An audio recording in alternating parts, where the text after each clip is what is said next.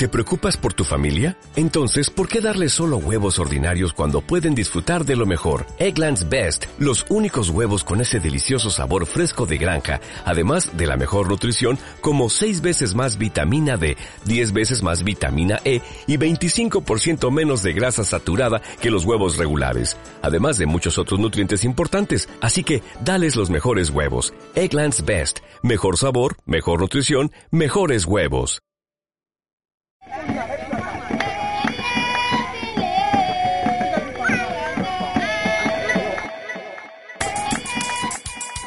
Hola a todos y bienvenidos a una nueva aventura de Paso Noroeste.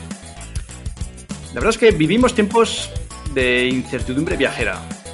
Eh, todos vosotros viajeros tenéis ganas de aventura, si nos llamáis, os escribís y nos estáis pidiendo aventuras. Y como ahora lo de viajar parece que cuesta, empezamos hace ya unos cuantos meses con la newsletter. Y la verdad es que tiene, tiene bastante buena acogida gusta viajar a través de, las palabras que escribo. Cada semanita cuento ahí una batallita viajera, una reflexión, una anécdota. Y la verdad que, que os gusta. Pero como sois viajeros insaciables y pedís más y más y queréis más, pues nos habéis presionado para vivir nuevas aventuras. Y ahora que lo de viajar está un poco que parece que empieza a retomarse, pero no acaba de, despuntar, pues nos hemos decidido lanzarnos con una nueva aventura a través de este podcast. Y un poco ahí reflexionando y dándole vueltas, pues digo, bueno, pues vamos a ver de qué hablamos en este podcast. Y por no hablar siempre de, mí, de mis historietas y que, os aburra, al final estaréis hasta las narices, si ya está el pesado de Álvaro otra vez, pues voy a usar este podcast para, hablar de, de, uno de los pilares más importantes de Paso Noroeste, y que son los, coordinadores. O sea, los cordis que llamamos nosotros aquí, nuestra jerga del noroeste. Y es que tenemos unos coordinadores que son increíbles. que si ya habéis viajado con nosotros, me imagino que, los habéis conocido con gente con, bueno, con un bagaje viajero, un humor, unas anécdotas, unas historias viajeras increíbles. Y queremos un poco empezar a, a que los conozcáis y a que nos cuenten sus historias.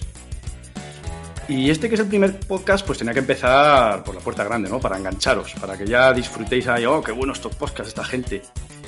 Y es que nada mejor que empezar con, con Ángel Amieva. Hola Ángel, ¿qué tal? Hola Álvaro, ¿qué tal? Muy bien, pues aquí, bueno, es que Ángel es un gran viajero, es, es un showman. Es que es, eh, es esta típica persona que allí donde fuera, es que se le daría bien todo porque es que es, que es tremendo. pero os voy a contar el, primero de sus grandes viajes, porque, porque tiene aquí Ángel tiene un historial viajero tremendo. Y en el 2012 decide salir de Girona con la bicicleta, cruzarse Francia, Italia, Eslovenia, Croacia, Serbia, Bulgaria, Turquía, cruza todo Irán, Turkmenistán, Uzbekistán, Kirguistán y sube el paso de Torugá de 3.750 metros hasta China y cruza el desierto de Taklamakan y el desierto del Gobi hasta llegar a Pekín. Impresionante, ¿no, Ángel? Eh, sí, era mi primer viaje en solitario y en bicicleta y decidí que la idea romántica esta de salir desde casa en bicicleta y hacer la tirada más larga que pueda hacer saliendo desde, desde España. Y, vi que Pekín era un buen punto de llegada. Eh, además, cruzaba la, famosa ruta de la seda, que para los románticos aventureros es un icono. Y, y pasaban muchas culturas. Entonces me decidí directo a, a que la ruta sería un Figueras-Pekín. Tremendo. Pero es que encima no, no fue solo montar en bicicleta, ¿no? Porque creo que ibas un poco dando el espectáculo allí donde, por donde pasabas. Sí, es que el, eh, este proyecto nace, bueno, no sé si todo el mundo se acordará, pero en el 2010 se instaló una, crisis económica muy parecida a la que tenemos ahora aquí, aunque esta es sanitaria, pero que afecta a la economía. Se instaló una, crisis económica, la primera, y nos jodió a todos. Y yo tenía mi compañía de teatro profesional, donde nos funcionaba muy, muy bien, pero en, esa, en ese año, en el 2010, se paró todo. Entonces yo me vi sentado en casa esperando una llamada de teléfono para un bolo eh, y vi que, no había movimiento y ya no sabía qué hacer, que si cambiar de profesión, pero eso no lo podía hacer porque mi, talento es el que es y no me voy a traicionar a mí mismo.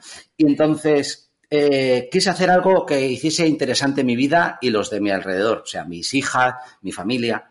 Y entonces tuve un momento de pensamiento crítico y dije, eh, ¿a ti qué te gusta, Ángel? Y dice, viajar y hacer reír.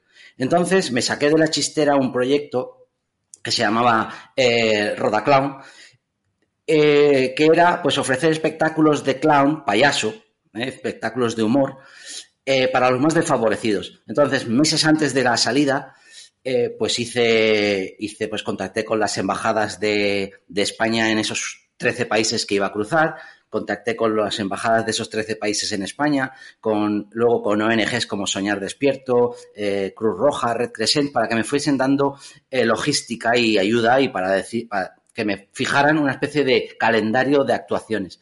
Y entonces, ese fue uno de los motivos también eh, de este proyecto. de la ruta de la risa la llamé así porque yo iba pues comercializando como la ruta de la seda con mi humor a cambio de sonrisas, porque yo no cobraba nada, no quería cobrar nada, simplemente iba ofreciendo.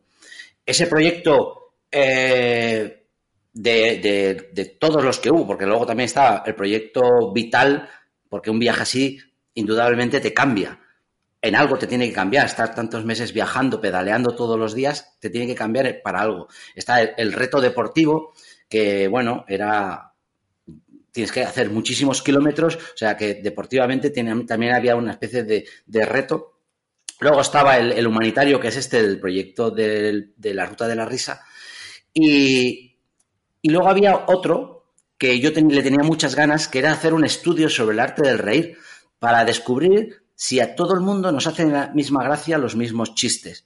Entonces yo iba haciendo un, elaborando un estudio que es, está junto en el libro que después, a posteriori, se escribí sobre este viaje, que es un diario, está incluido ese estudio como un ensayo sobre el arte de la risa, de qué es lo que nos hace reír a todos. Eh, con mis conclusiones, eh, que son mías, pero que, bueno, luego he visto comparando con otras lecturas de estudios sobre la risa y sobre el humor, que no iba mal desencaminado. Entonces, el proyecto, el embrión fue ese, tener, estar parado, con muchos meses por delante y con ganas de hacer algo. Me sacudí el miedo de encima porque era mi primer viaje y me compré una bicicleta y empecé a hacer todos los preparativos para hacer este, este gran viaje. Y fue así, Qué bueno, qué bueno, tremendo. Porque tú antes no montabas en bicicleta. Sí, sí, yo, yo hacía bicicleta deportiva. Yo había incluso competido en la Copa Girona, pero con bicicleta de carretera. Ajá. Eh, sí, había hecho mucha bicicleta, pero viajar en bicicleta no. O sea, no los 14.000 kilómetros de este viaje. No. se, se, dicen pronto, 14.000 kilómetros en bicicleta, seis meses de viaje. Sí. Bueno, eh, parece. La gente se asombra mucho de ese, de ese número, de esa cifra, pero, pero, es verdad, pero es verdad que es, el día a día, cada día. Eh, yo tenía una regla que era o cinco horas de bicicleta al día o 100 kilómetros. Entonces, ese era mi tope. Eh, es verdad que yo nunca respeté eso. tengo tiradas de 220 kilómetros eh, y tiradas de, en horas de, de 7 de la mañana hasta 10 de la noche, casi sin parar. Pero eh, tú puedes empezar sin una buena condición física o, no específica del ciclismo, porque el primer día pues harás, como fue mi caso, yo salí de Gerona y la primera noche la hice en Perpiñá, que está a 36 kilómetros, solo hice 36 kilómetros. Al siguiente pues haces 40, el día siguiente a lo mejor te paras porque te sientes con molestias, porque es normal pero luego, poquito a poquito, a los 15 días, ya tienes una buena forma física como para hacer 100 kilómetros al día fácilmente. Y, la verdad que eh, luego vamos un poco en el día a día del viaje. Vamos a empezar eh, antes del viaje. ¿Cómo son los preparativos para un viaje así?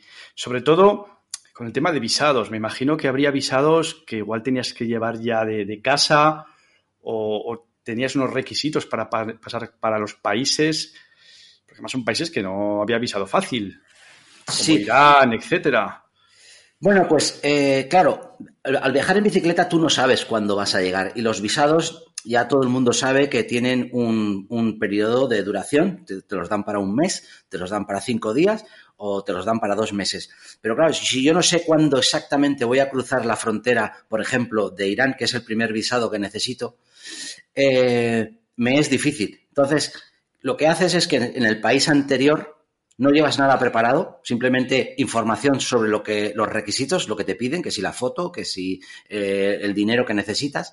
Y entonces en el país anterior es cuando tramitas los visados del siguiente país que vas a entrar, porque ahí tienes muy claro qué fecha con exactitud vas a, vas a cruzar la frontera. Y entonces eh, lo que yo hice fue en, Turquía, eh, en Estambul, saqué el visado de, de Irán, en Irán, en Teherán, saqué los visados, ahí estuve ya 15 días en Teherán sacando los visados de Uzbekistán, Kirguistán, eh, Turkmenistán y China. Entonces, solo hice como, como aquel quien dice dos paradas de, para, para, tramitar visados que me, ocuparon pues en una cinco días y en la otra pues unos diez días. Pero es a nivel logística de cruce de fronteras y visados, eh, los que salen en bicicleta de casa. Otra cosa es que, por ejemplo, los siguientes viajes que me he ido ya a, he tenido que coger un avión para irme a Sudamérica, entonces sí, o, el otro que hice para ir a, hacer el sudeste asiático, entonces sí, ya, ya tramitas el primer visado, lo tramitas en el aeropuerto o antes, pero este es sobre la marcha. Y luego eh, me imagino que, bueno, la parte de Francia, Italia, la parte de Europa es más, más sencilla, no sé si siempre dormías en alojamientos o he visto alguna foto tuya en tienda de campaña. Si siempre buscabas eh, dormir eh, al aire libre o, buscabas más el refugio de ciudades. Pero yo me imagino que a partir de Turquía la infraestructura se va complicando. Sí, eh, se va complicando, pero por otro lado se va simplificando y se va haciendo más fácil. En el sentido de eh, los cicloturistas usamos, igual que los mochileros usan couchsurfing, los, los cicloturistas usamos One Shower, que es una, una, un, pues eso, una base de datos de toda la gente que quiere o le apetece alojar a cicloturistas en sus casas. Entonces, esto en Europa es verdad que hay muchos y yo lo usé hasta la saciedad, pero es que después, a partir de Turquía, o sea, lo que es el, eh, Turquía, Irán, todos estos países también los tienen y están muy ansiosos ya sea por su religión o el culto a la hospitalidad, pues que casi casi son ellos los que te contactan a ti cuando se enteran de que estás cruzando su país. Entonces, fue muy, muy, muy fácil en estos lugares eh, acabar en casa de alguien. También tienes que pensar que el que viaja en bicicleta, más que una cama, porque es verdad que yo llevo mi tienda de campaña y yo podría dormir en, en, hotel de cinco estrellas. Cuando digo hotel de cinco estrellas, digo que viendo las estrellas con mi el millón de estrellas, el millón de estrellas. O sea, yo y con mi eh, con mi eh, mi saco de dormir, con mi, mi colchón autoinflable, yo ahí estoy de lujo. Pero lo que voy buscando, el que ha hecho 100 kilómetros en bicicleta o más de 100 kilómetros, es una ducha. De ahí que la aplicación se llame Warm Shower. Entonces, matas por una ducha, porque la ducha, la ducha te reconforta, te quita la suciedad, el polvo de la cara, el, polvo, el sudor y te prepara para hacer otros 100 kilómetros al día siguiente. Yo ya me he ido muchas veces a dormir con el sudor de los 100 kilómetros del día anterior y la verdad es que no descansas igual. Por eso, eh, más que una cama, eh, o un techo, lo que buscas es una ducha. Y a ser posible caliente, ¿verdad? Sí, a ser posible caliente. Sí, yo no, he hecho un viaje así, pero hice Mongolia en bicicleta, pero no hasta Mongolia, sino me cogí un avión a, Mongolia y ahí estuve un mes en bicicleta. Y efectivamente, o sea, lo del poder darte una ducha reparadora, es que es la palabra reparadora. Efectivamente, te levantas de otra forma. Si no consigues ducharte, es como, qué duro se me está haciendo esto. Sí, sí, sí, sí. Y entonces, eh, has comentado que, la gente te, en los países sabía por dónde estaba, o sea, te iba siguiendo, iba saliendo en las noticias o en alguna página o... Eh, yo creo que los, los mismos, eh, bueno, tú vas haciendo, cuando haces una solicitud de alojamiento en, en Warm Shower, yo creo que esta comunidad se, eh, aquí no, porque yo, por ejemplo, yo, mi casa es un sitio de alojamiento de One Shower, por si viene un cicloturista o un viajero, pero sé que a pocos kilómetros hay, veo que hay alguien más, pero yo no contacto con esa persona, no sé por qué. Pero allí yo creo que están más conectados. Y entonces, eh, si tú has dormido en casa de una persona que te ha alojado, esa persona te está, te está diciendo, pues mira, en Isfahan, si tú estás en Isfahan, está un amigo que también está dentro de la red esta de, hospitalidad entre cicloturistas y te va a alojar. Déjame que yo lo voy a llamar. Entonces, hay, es, hay otro interés. Hay, a, nivel, a nivel hospitalario nos llevan años de ventaja, eh, sobre todo en los pueblos islámicos eh, nos llevan años de ventajas, porque para ellos el, viajero y el invitado es un regalo de Dios. Y me lo han dicho mil veces. Cuando yo mm, he tenido que quedarme, por ejemplo, esos 15 días en casa, yo eh, mi madre tiene una frase que dice que los invitados y la pesca a los tres días apesta. Como, como diciendo, no te estés más de tres días en casa porque ya empiezas a molestar.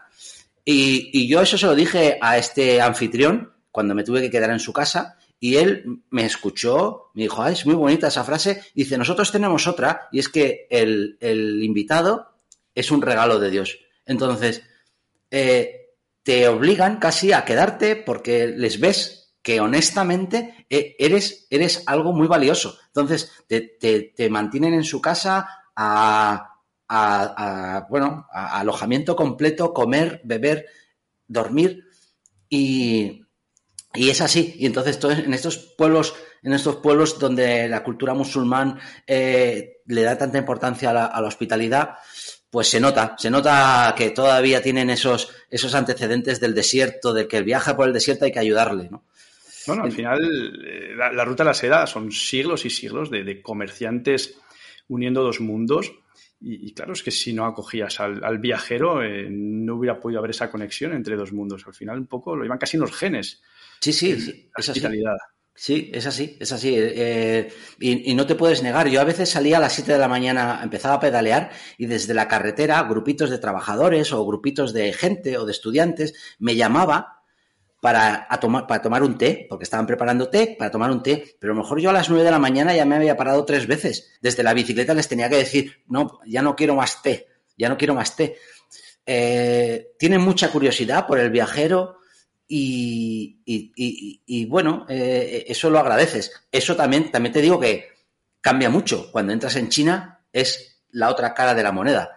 A los chinos, a los chinos no les interesas nada, nada. O sea, igual que en Kirguistán, que sería el pueblo que hace frontera con China, te ven como si fueses un extraterrestre en un ovni con tu bicicleta y se acercan sin tocar, con las manos en la espalda, como un abuelito, sin tocar la bici, pero se acercan a mirar cuando entras en China es que no, levantan la vista de sus móviles y de sus smartphones ni, para, ni, aunque pases y les hagas algún gesto. O sea, no les interesa nada. Sí, sí, lo bueno de este viajes así tan largos, efectivamente, es el, cambio de culturas, como vas atravesando pues, sin darte cuenta, pero cada cruce de fronteras cambia un poquito, un poquito, un poquito, y, dices, qué diferente es de, China a, Turquía y, a Francia. Es, tremendo y es lo bonito de los viajes, el ir viendo cómo va evolucionando todo. Sí, sí, es que eh, tú lo has dicho, es como una especie de paleta de colores y vas teniendo todas las gamas de, amarillos hasta naranjas a pasar a rojo, ¿no? Eh, aunque a veces me parece que cuando saltas a China hay un cambio, hay un salto. sí, sí, sí. Hay un salto considerable. Hay un borrón. sí, hay falta un país. Efectivamente, eslabón perdido. Sí, sí, bueno, China es un magnífico país, pero es cierto que la cultura china a veces son, son muy diferentes, son, es, un cambio cultural. Y, sobre el día a día en el viaje, eh, no sé, cuéntanos un poquito cómo era el día a día. Me imagino que igual no todos los días pedalearías, pero sí la mayoría. ¿Cómo es un poco, cómo te levantabas, cómo era el, Mira, este primer viaje yo reconozco, así, señor juez, reconozco que me lo tomé, me lo tomé muy deportivamente y lo hice muy rápido. Eh, luego en otros viajes posteriores ya me he relajado mejor, eh, mm, he disfrutado más y si me tenía que quedar dos o tres días en un lugar porque me apetecía, lo hacía. Es, este, pues me, me inculqué y me obligué a una especie de horario, calendario de descansar un día a la semana o dos, eh, como mucho, pero siempre un día y luego pues pedalear todos los días. Entonces, claro, yo me levantaba a las seis y media, a las siete ya, ya estás listo para salir y hacía mi parada al mediodía para comer algo y luego seguía por la tarde. ¿Qué pasaba? Cuando, cuando te he dicho que yo tenía hacía mi, mi horario de, de 5 horas o 100 kilómetros y luego no lo respetaba. Pasaba lo siguiente, que yo abría el mapa y miraba, digo, mira, eh, hoy si salgo de aquí a 100 kilómetros tengo una ciudad grande o es un pueblo donde seguro voy a encontrar servicios, donde seguro voy a encontrar esa ansiada ducha. Claro, eh, tú vas a una velocidad, en este caso de estas bicicletas con alforjas que pesa 50 kilos, vas a una velocidad de, 20 kilómetros por hora. En 5 horas tienes hecho 5 kilómetros, ay, los 100 kilómetros. Por lo que a la una, si sales a las 7, a las 12, la una, ya lo has hecho. Entonces, ¿qué pasaba? Que yo llegaba a ese pueblo que sobre el mapa me parecía idílico, pero llegaba y era un pueblo de transición, de camioneros, sin servicios o que me daba mala espina. Y entonces abría el mapa y digo, pues mira, a 60 kilómetros y tengo toda la tarde para hacer otros 60 kilómetros, pues tengo una ciudad más grande y aquí seguro que, acierto. Entonces, ahí es cuando, cuando estaba el error, porque cuando ya llevaba 140 es cuando empezaba ya el, el hombre del mazo a darte en la espalda ¿sabes? Y, te, vas quedando así pajarito, pajarito, y los últimos 10 kilómetros se te hacen súper duros, súper duros, y dices, no lo voy a hacer nunca más. Pero al día siguiente, a los dos días, se te olvida y lo vuelves a hacer. Vuelves a cometer el mismo error. Sí. Porque, ¿cuál fue así la, jornada que recuerdes más dura de bicicleta? La más dura fue una de 230 kilómetros, eh, que fue dura porque eh, salió un día de viento a favor. Y yo dije, esto lo tengo que aprovechar porque mañana si sale en contra es la muerte. Para el ciclista, el, ya, si llueve no me, importa. Pero si, si hay viento en contra, eso es morirse. Es, muy duro, sí, sí. Es bajarse la bicicleta y empujar, y aún así es muy duro. Entonces salió viento a favor y, y entonces fui como una moto. Y encima enganché, recuerdo haber enganchado durante 50 kilómetros a un tractor que iba justo a 24 kilómetros por hora, que es el puntito que, me, que no me saca de punto, sino que me ayuda. Y entonces fui con la cabeza agachada y, fui tirando, fui tirando y, fui haciendo muchísimos kilómetros. Y luego ya, pero claro, ese día, al final del día, ya para conseguir llegar a una ciudad donde tuviese un sitio donde alojarme, donde ducharme, pues tuve que hacer los últimos 60 kilómetros que ya, ya llevaba en mis piernas, ya llevaba los, los, los 180 o los 140 kilómetros y esos se me hicieron muy pesados, aparte que ya llegué de noche, con poca luz, mm, eh, fue, duro. ¿Y ¿Qué país era? Esto era eh, Bulgaria. Ah, o sea, todavía no estabas al principio del viaje, como quien dice, casi. Al principio del viaje, pero también es, una zona muy montañosa, de colinas, y, y, dije, tengo, tengo que aprovechar, porque como mañana salga un día de adverso de viento, lo voy a pasar aún peor. Entonces, decidí hacerlo así. Y atravesar eh, los desiertos, porque, por ejemplo, yo en el desierto de, de Tamla, eh, Taclamacán, eh, no está, lo, tengo pendiente, porque además es uno de los mayores desiertos de dunas del mundo, después del Sáhara probablemente, sea el segundo mayor desierto de dunas. es en la zona, para que lo ubiquéis, es en la zona oeste de China, en lo que es esa China que no hay nada, pues ese es el desierto de, de. Pues sí, e, en ese desierto es verdad, son casi 2.000 kilómetros por una highway, por una autopista, porque es hay una autopista que va por arriba y una autopista que va por abajo. Yo cogí la del norte y, es autopista, pasa que tú vas con la bicicleta y te dejan pasar, porque es que si no, no hay otra manera. Entonces tienes que hacer. Entonces, eh, de vez en cuando, muy de vez en cuando pasa algún camión, pero tú vas por, por tu, por, tu carretera asfaltada. Eh, pero pasan muchísimos kilómetros antes de que encuentres un poblado. Y yo recuerdo ahí entrar en Turpan, una vez salida de esta, que le llaman la sartén de China, porque hace mucho calor.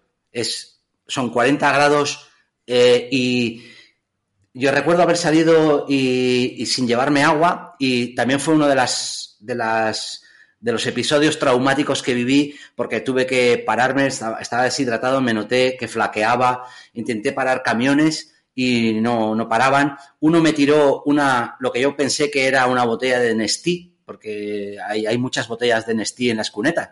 Y yo pensé que me tiraba una botella de Nestí, pero resulta que era una, era orina. Los camioneros, llenan las botas, las, las, las, las botellas de Nestí para no parar mean en las botellas y las tiran. Y yo decía, hostia, ¿por qué tiran tantas botellas de Nestí con, con mitad de Nestí en las cunetas? Y hasta que me di cuenta cuando me tiró la botella y se rompió y olí, eh, que olía a, orín, dije, hijo de puta. Eh, y, y, ahí estaba, me sentí desfallecer, me sentí desfallecer hasta que, bueno, sacas fuerzas de donde no hay, tiras un poco más y luego ya encuentras en una gasolinera donde te puedes comprar una Coca-Cola o, o sea, ¿llegaste a probar la botella, por favor? Confiésanos aquí. no, no, no, no, ah, no, no, al, tirar, al tirarla se rompió al suelo. Yo pensé que me estaba lanzando, hospitalariamente me estaba lanzando una botella de Nestí. Y claro,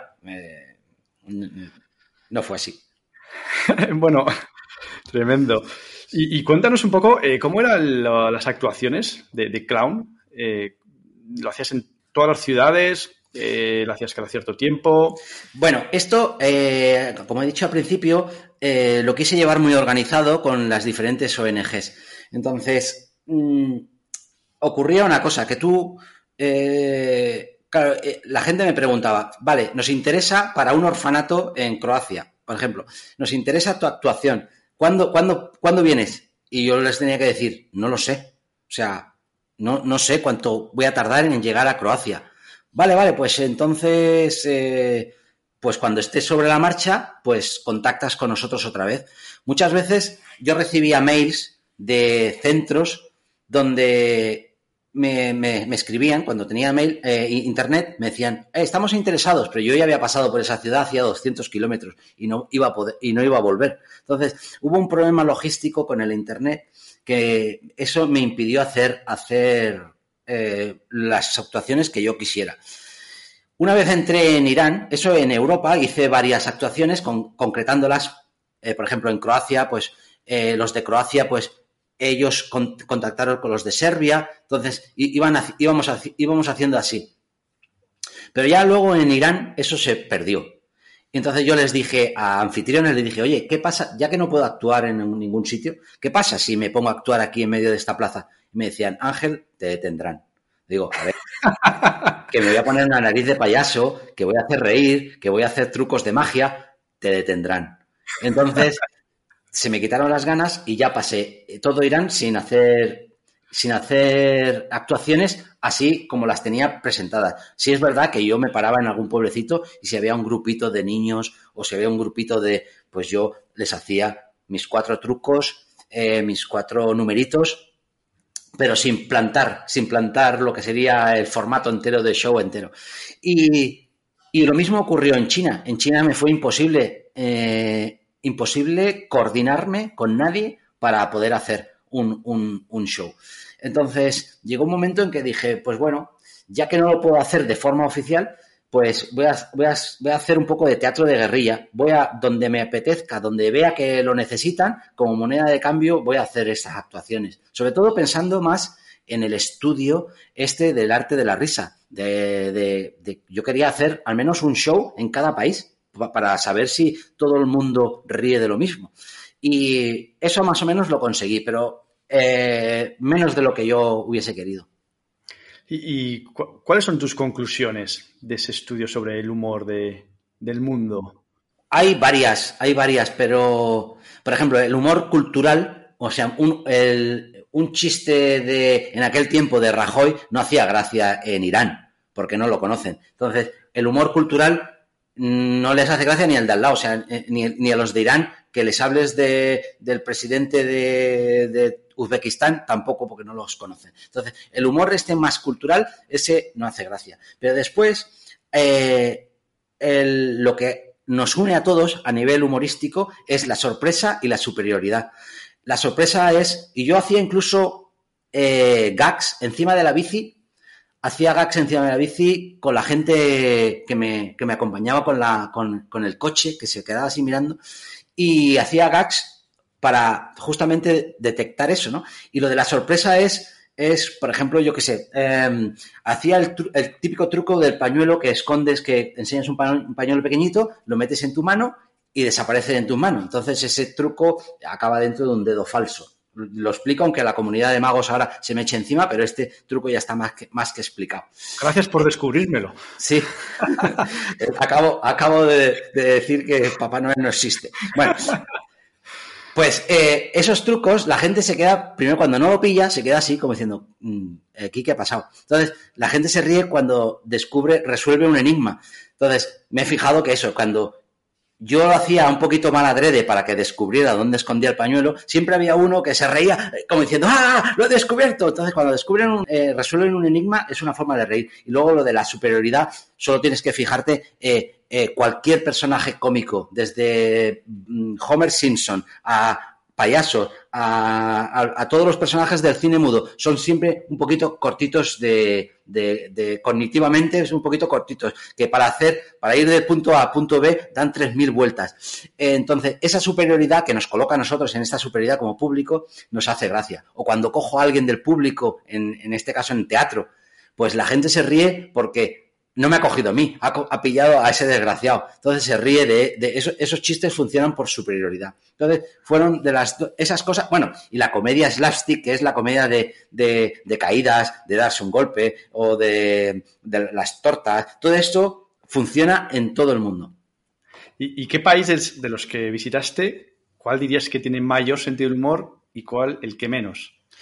Vale, yo me estoy centrando solamente en este, en este viaje, en el de la ruta de la risa. Entonces, hay otros países en Sudamérica que al tener más eh, sincronía con nosotros, por el, por el idioma principalmente, son como más nosotros. Entonces, tienen mucho sentido del humor o se parecen mucho a nosotros. Pero en este, eh, en este de la ruta de la, de la, de la seda, pues eh, los turcos son muy cachondos, también son muy de la broma, muy de la, muy de la risa. Y después es que hay que coger el momento y las personas, porque yo en Irán he, tenido fiestas muy divertidas con gente que se lo ha pasado muy bien. Y, yo me quedaría con estos dos países del medio, Turquía y, y Irán, como los, los ganadores de los más, más risueños del viaje a China. ¿Y te atreves a decir el que menos? Los más serios. A ver, hay un país que yo no volvería jamás de los jamases, pero más que nada por porque el visado que me dieron fueron de cinco días y yo tenía que hacer 600 kilómetros para atravesarlo, que es Turkmenistán. Eh, Turkmenistán, aparte de la corruptela, eh, los militares que me pidieron dinero al entrar, al salir, me metieron en un cuarto para vaciarme todo lo que tenía, para encontrar lo que sea, cuando yo les decía, a ver, que yo viajo en bicicleta, si yo tuviese dinero y si fuese rico, viajaría en un coche, en un Mercedes. Y se lo acaban creyendo. Cuando, si supieran que en la bolsita que llevo en el manillar, entre gadgets de, de móvil iPhone, eh, GPS, llevo más de lo que pudiesen ellos ganar en un año, a lo mejor se lo pensaban. Pero a, ese país lo pasé muy mal porque hacía mucho calor. Eh, incluso intenté hacer coincidir luna llena para pedalear de noche, porque por el día a las 11 me tenía que esconder como un alacrán debajo de, de, de algún sitio para no achicharrarme del sol. Entonces, fue eh, de los pocos sitios donde lo pasé realmente mal pedaleando y quería que se acabara ya. Y además no hay bares, no hay cervezas, no hay nada. Entonces, es que eso es muy importante, eso es muy importante. Al final, sí, acabar sí, la sí. jornada y una cervecita, eh, eso... Y si está fría ya, ¿eh? Mira, eso pasó, me pasó en Irán. En Irán, bueno, yo en Irán, yo me despedí en Turquía de las últimas cervezas porque sabía que ya que en Irán no iba a haber cerveza. Pero me invitaron, estando en esos 15 días, me invitaron a una boda y, y a lo que te comentaba de la hospitalidad. Llegó un momento que me preguntaron, ¿qué te apetecería beber? Y yo le dije, oh, a mí me encantaría una cerveza. Y me dijeron, tranquilo, date quieto. No sé dónde fueron, pero al cabo de una hora vinieron con un paquete envuelto en plástico negro, de, o sea, de venta como si fuese un fardo, un fardo de Pablo Escobar. Eh, y abrieron y eran cervezas turcas que las habían traído de no sé dónde. Y claro, todos las cogieron, empezaron a beber, pero yo dije, no, no, no, no, no la puedo beber así, yo la tengo que beber fría. Y la, yo fui el único que la metí en el congelador y me quedé una hora mirando el congelador. Esperando. Todo el mundo se la había bebido, caliente, pero yo dije, no, si es, y va a ser así, tiene que ser fresquita. Y entonces, Las cosas se hacen bien. Sí, sí, sí, sí. Efectivamente. Qué bueno, qué gran viaje, tremendo. Porque luego, claro, surge un libro de este viaje, que se llama precisamente La Ruta de la Risa. Sí, es un, un diario, un diario en clave de humor, porque no puede ser de otra manera, eh, del día a día y donde incluye en algunos capítulos el estudio este del arte de la risa. Entonces, eh, es un libro que me lo publica la editorial Ende, lo digo por si quien quiera o esté interesado, es La Ruta de la Risa, Ángela Mieva, editorial Ende, es una editorial eh, de Sevilla y ellos eh, a través de internet lo pueden comprar. No, no, lo van a encontrar en ninguna librería más que en la editorial. Y, y de hecho, de cada viaje, de los otros dos viajes más que hice, el de Sudamérica de abajo arriba eh, y el del sudeste asiático, también se, se, se, escribió otro libro con el diario, con, en clave de humor, y, y ahí están también en la editorial Lente. Bueno, es que es un poco lo que os he adelantado al principio. Luego, este fue el primer gran viaje de Ángel. Y luego surgen más viajes que hace Sudamérica también con el formato clown, de Sí. arriba abajo. Y Sudeste Asiático, que también lo haces con el mismo. También con clown, o sigue solo con bicicleta. Eh, eh, no, me llevo todo el material para hacer, pero me doy cuenta a los pocos días de aterrizar eh, en Nepal, me doy cuenta de que allí todo el sudeste asiático son más felices que nosotros, que todo el mundo tiene una sonrisa en la cara. Y yo digo, ¿qué les voy a vender yo? ¿Qué les voy a hacer reír? ¿Qué les voy a hacer reír si están? Y entonces me centré ya en viajar y dejé, regalé, regalé las narices de payaso, regalé, porque yo, eh, mi personaje era una especie de superhéroe, eh, como una especie de Superman, pero era con una R en el pecho, que es de Roda Clown, de rueda, y de clown, de payaso. Entonces, eh, dejé todo, regalé todo el material y seguí viajando. Entonces me quedé con varios trucos de magia que siempre me solucionan, me solucionan cualquier cosa, eh, incluso cualquier encuentro desafortunado con la policía o con una frontera, haces cualquier truco y te ganas la simpatía y pasas de otra manera. Bueno, tremendo. La verdad que eh, es súper interesante. Eh, me gustaría contar contigo en futuros podcasts, a ver si esto del podcast triunfa y a la gente le gusta, para que nos cuentes las siguientes aventuras. No sé Ah, si te Sí, sí, me- yo encantado. animarías. Sí, sí, yo encantado. Yo, yo ya voy directo a ser abuelo cebolleta. Es que ahora que se puede viajar poco, al final nos tenemos que contar historias, como hacíamos Ya. antes. Precisamente lo escribía en la última newsletter, que antes nos contábamos historias, pasaban de padres a hijos, ahora ya las contamos a través de Instagram. Pero bueno, eh, no voy a entrar en... no voy a abrir ese melón. Pues eh, nada, Ángel, eh, para acabar, mm, me gustaría hacerte unas, nada, una especie de cuestionario rápido ¿Vale? para un poco para conocerte un poquito más, ¿vale? así unas preguntitas viajeras. Eh, por ejemplo, ¿cuál es el país al que volverías una y otra vez? Eh, de este viaje, del, de, De toda tu vida viajera. de toda mi vida viajera, eh, yo me quedo con Sudamérica eh, porque hay muchas facilidades por el lenguaje, por el, el taraná de la gente que son muy parecida a nosotros, eh, por su gastronomía. Al final acabas buscando por sus playas, por sus montañas. Entonces, Ecuador me gusta. Es uno de los países que yo volvería porque en pocos kilómetros tienes selva amazónica, tienes montaña eh, con nieves y tienes playas. Entonces es un país bastante idílico en ese sentido. ¿Y cuál es el que menos te ha llamado la atención? Eh, bueno, se las dejo ya claro antes. Turkmenistán. No quiero volver. Pues fíjate, es uno de los que tengo yo ahí anotado, pero bueno, No, ya me eh, lo pensaré, me lo pensaré.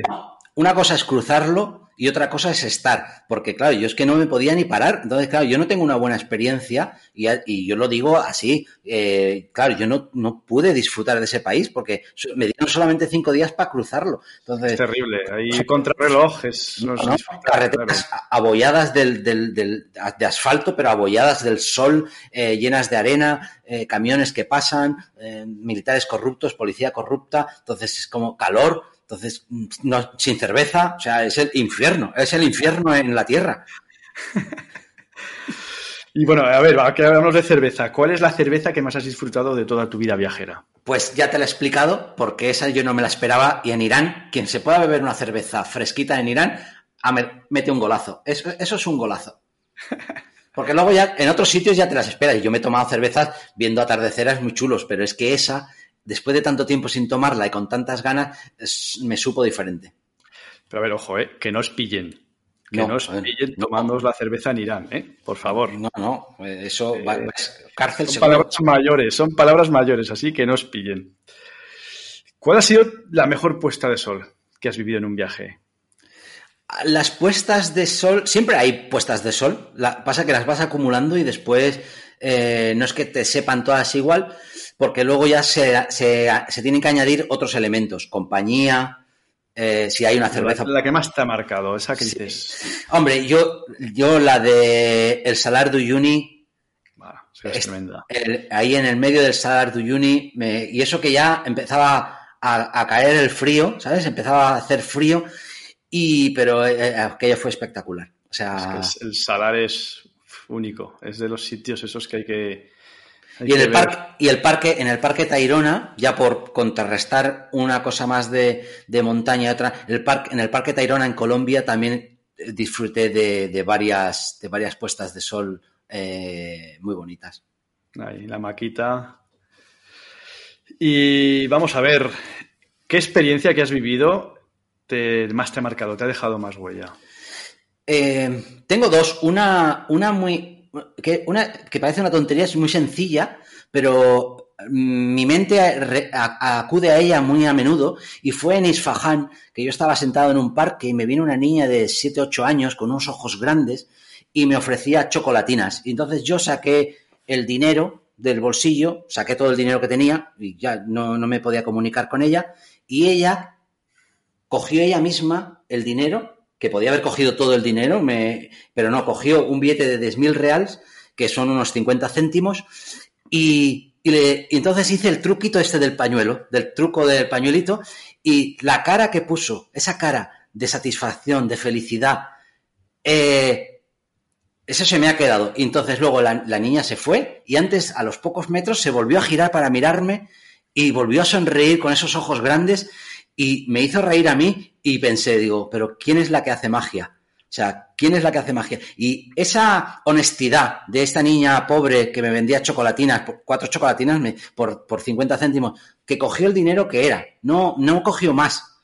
Eh, y luego esa que me, brindó esa sonrisa, me quedo con ella. Y luego la más, la más eh, agria fue una justamente que, que, que luego tiñó este viaje de la ruta de la risa lo tiñó un poquito de, de, negro, ¿no? Y fue que mi pareja, con la que yo tenía una relación de, cuatro años, justo en el, en el desierto del Gobi, atravesando el desierto del Gobi, recibo un, un, WhatsApp donde decide acabar la relación. Y yo pienso, a ver, eh, hay muchos sitios, pero, eh, o sea, no me dejes en el Gobi que me agobi.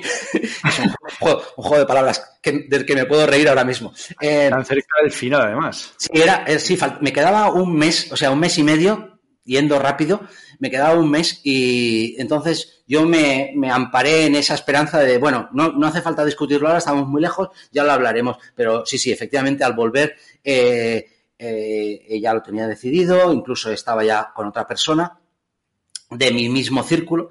Entonces, claro, yo eh, es lo que pasa, que cuando vuelves de un viaje tan largo, donde has dejado tu casa, eh, lo que necesitas al volver, igual que en, el viaje del día a día necesitas una ducha, cuando vuelves necesitas cariño, necesitas eh, eh, vida social, sobre todo porque has estado solo muchos meses. Y claro, se me juntaba que llegué a casa, no tenía casa, porque yo pensaba ir a vivirme con ella, no tenía casa, no tenía trabajo, porque en esos meses dejas el trabajo, no tienes eh, tus cosas, porque la, la, mayoría las vendiste, porque no sabes cuánto vas a tardar en hacer el viaje. Entonces te quedas como desubicado, más desubicado que cuando estabas en Turkmenistán, por decirte algo, porque dices, es que llego aquí esperando algo y no lo tengo. Entonces, eso me dejó tocado bastantes semanas después de la llegada y ya te digo que ofuscó esa gesta, esa, esa celebración que tenía que haber sido, incluso tenía en el ayuntamiento de mi pueblo, Figueras, tenían preparado una llegada, un recibimiento y yo no quise recibimientos, no quise nada. Y, fue un poquito la, la nota amarga de, de, ese, de ese viaje.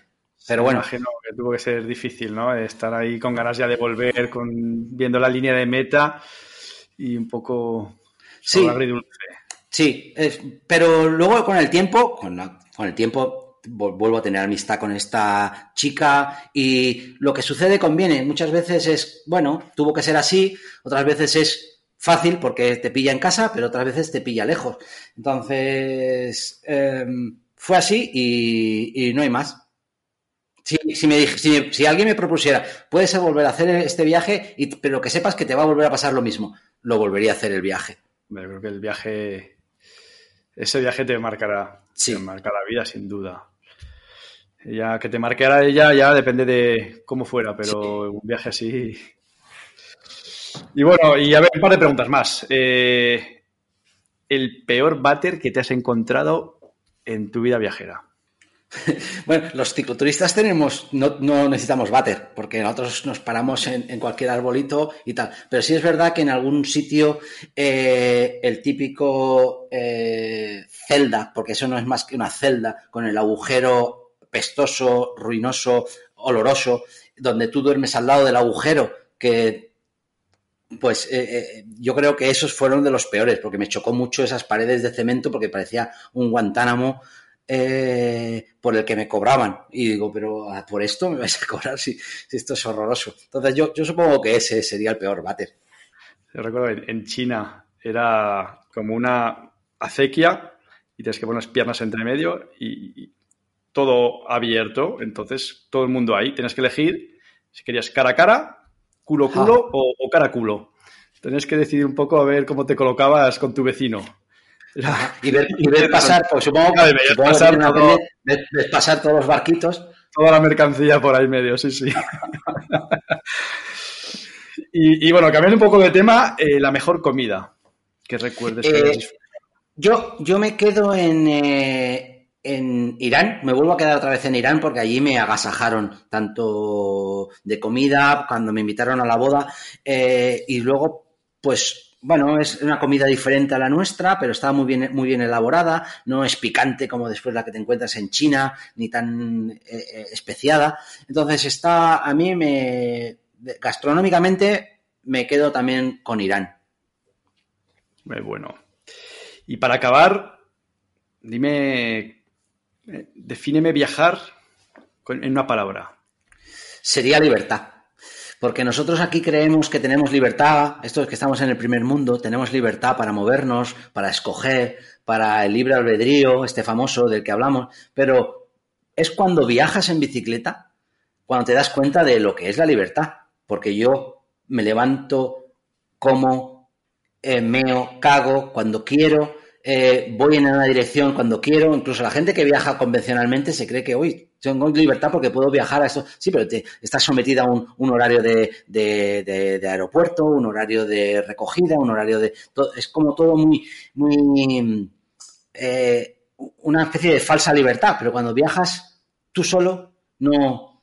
La e, es, tú eres dueño de tu tiempo desde que te levantas hasta que te acuestas. Entonces, que es un poco lo que pasa, la filosofía que tenemos en el paso, que somos libres, no solo en, una persona, sino en grupo, de escoger dónde vamos, dónde no vamos, a qué hora nos levantamos, qué comemos o qué no comemos. Que eso es lo bonito, ¿no? De, lo, que me atrae de, Paso del Noroeste, que esa libertad, si fuesen viajes convencionales, eh, seguro no, no estaría haciendo, seguro que no lo estaría haciendo. Qué ganas, qué ganas tenemos de volver a, pues vivir esa libertad. Pues sí, y compartirla. Pues sí, sí, sí, dejar ahí otra vez y volver a sentir lo que es el fíjate, hasta Kirguistán nos iríamos ahora mismo. ahora mismo a Turkmenistán nos iríamos ahora mismo, sí, sí, sí, sí. Pues nada, muchísimas gracias Ángel por muchísimas ser el protagonista de este primer podcast de Paso Noroeste. Eh, vamos a ver qué tal vamos a hacer a, conocer otros coordinadores. Muy bien. Y espero en un futuro no muy lejano volver a llamarte para que nos sigas contando tus, tus biciclowns y tus aventuras viajeras, pues tal vez por Sudamérica. El viaje por Sudamérica que ese también tiene una pinta tremenda. Este fue acompañado y por lo que tiene tiene otra lectura. Ahí ya no fui solo, fui acompañado. Eh, tiene para, la pregunta de qué es mejor, viajar solo o acompañado, eso la dejo para, el siguiente podcast. eso continuará. Pues me con la serie de Netflix, la segunda temporada. Sí, sí.